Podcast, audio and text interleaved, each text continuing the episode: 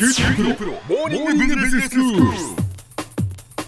今日の講師は九州大学学術研究産学官連携本部教授でロバートファンアントレプレナーシップセンターセンター長の谷口博文先生ですよろしくお願いしますよろしくお願いします。先生今日はどういうお話でしょうか？はい、今日はですね、あのアメリカにオースティンっていう街があるんですけども、ええあのそこのおエコシステムについてお話をしようと思っています。うーんエコシステム、はい。環境ということですか？そうですね。あの、普通は生態系ということですから、まあ、あはいはい一般的に使われる言葉なんですけども、ええ今日お話をしたいのはイノベーションを起こす、まあ、その担い手として、まあ、アントレプレナーとかね、えーそう言われるわけですけどもそういう新しいことを起こす人たち、まあ、そういう人たちを、おまあ、育てるそういう環境のことをエコシステムとよく言うようになりました、はい。イノベーションエコシステムとか、えアントレプレナーのエコシステムとか、はい。例えば一番最初に技術シーズこう種があってね、ええ。それが土の中で芽を出してはい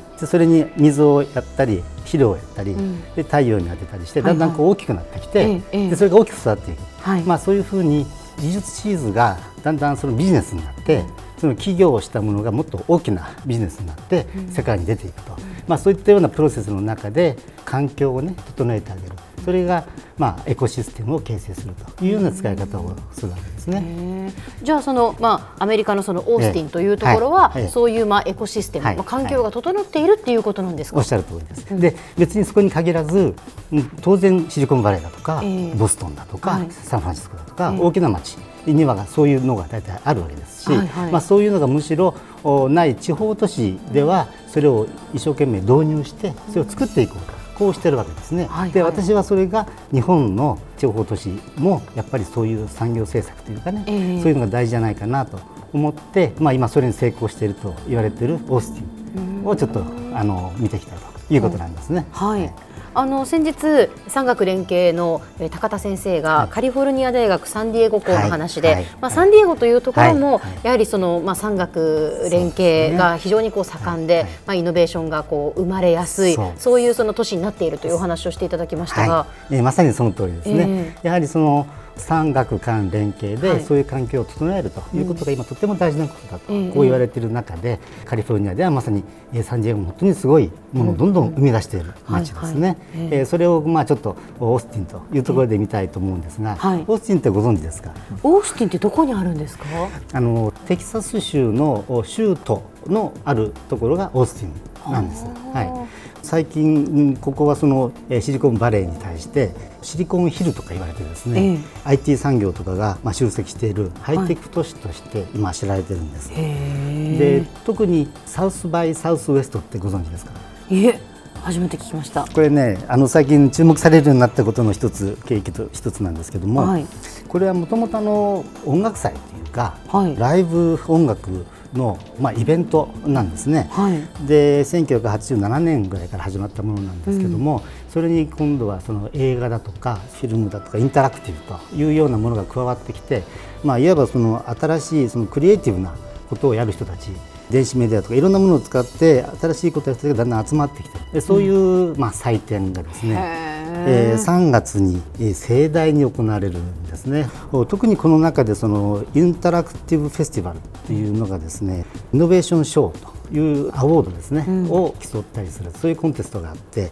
例えば Airbnb とかシリだとかですねああいったようなものもここで受賞したということからスタートしている、まあ、そんなことがあって、まあ、いわばアントレプレーナーの晴れの舞台として皆さんうんここに出ていくことをまあ最終目標として頑張っている人が多いんですね。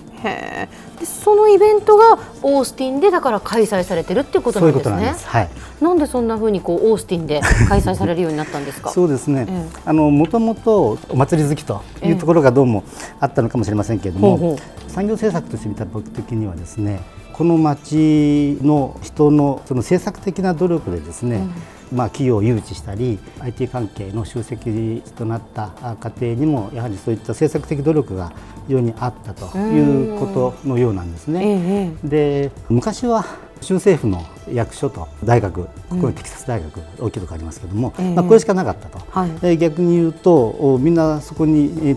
大学の人もですね町の外に出て就職したと。いうようなことがあったようで、うん、やっぱりこれではいかんという危機感を持ってですね産学官のリーダーがいろんな形で半導体工場だとかいったようなものを集めてきたというようなことがあって、うん、まあそれも一つの成果となって現れてオースティンというのはハイテク都市だというふうになっているということがあるようですね。へそうなんですねでもやっぱりこの産学間連携がこう成功する一つの要因としてこう大きなこう大学があるっていうのはやっぱり重要なんですね、先生。それは大変重要なことですね。えーやはりそこの人材供給というのが、まあ、こういったようなパワーの原動力になっていると、ただ先ほど言ったようにそうやって出ていってしまうということで、そこに環境を整えてあげてそしてそこに雇用を生み出すということがとても大事なことで、はいはい、一つはですねこれはあの地元の人が本当に口を揃えて自慢げに言ってたんですが、うん、ここはやっぱりクオリティオブライフ居心地のいい街なんだと。その生活のしやすさとかそのコミュニティの心地よさ、うん、まあ、そういったようなものがこの街の魅力なわけですけど、うん、やっぱりその魅力作りということを一生懸命作ってきたというのも一つあると思います。でそれに加えてやはりそういうイノベーションをこの地域から起こすんだというその環境を整える、そういうところにやっぱり大きな政策的な努力の成果が表れているだろうと思いますね。でも先生その生活のしやすさっていうことでいうと、うん、まあ、福岡はとってもやっぱり便利で、うん、その住みやすいと誰もが言うじゃないですか。ということはやっぱり福岡もそういうこう町都市になり得るっていうことですよね。おっしゃる通りです。私はそこを強調したいんですけどもね。お祭りなんかみんな好きじゃないですか、はい、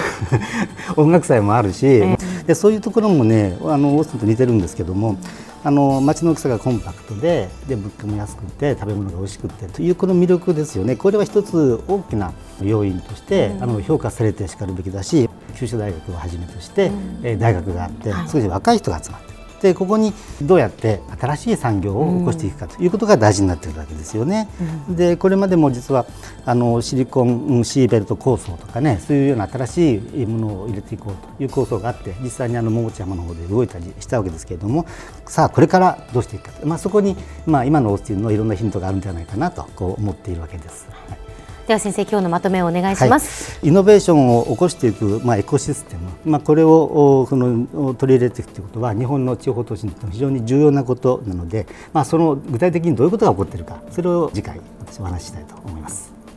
今日の講師は九州大学学術研究産学官連携本部教授でロバート・ファン・アントレプレナーシップセンターセンター長の谷口博文先生でした。どうもありがとうございました。どうもありがとうございました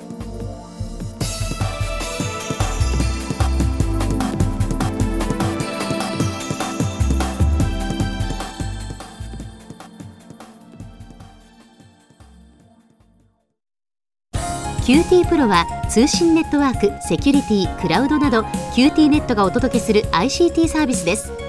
九州中に展開した光ファイバー網を基盤に一番身近なビジネスパートナーとして九州の企業自治体の皆様をサポートします。詳しくは QT プロで検索を。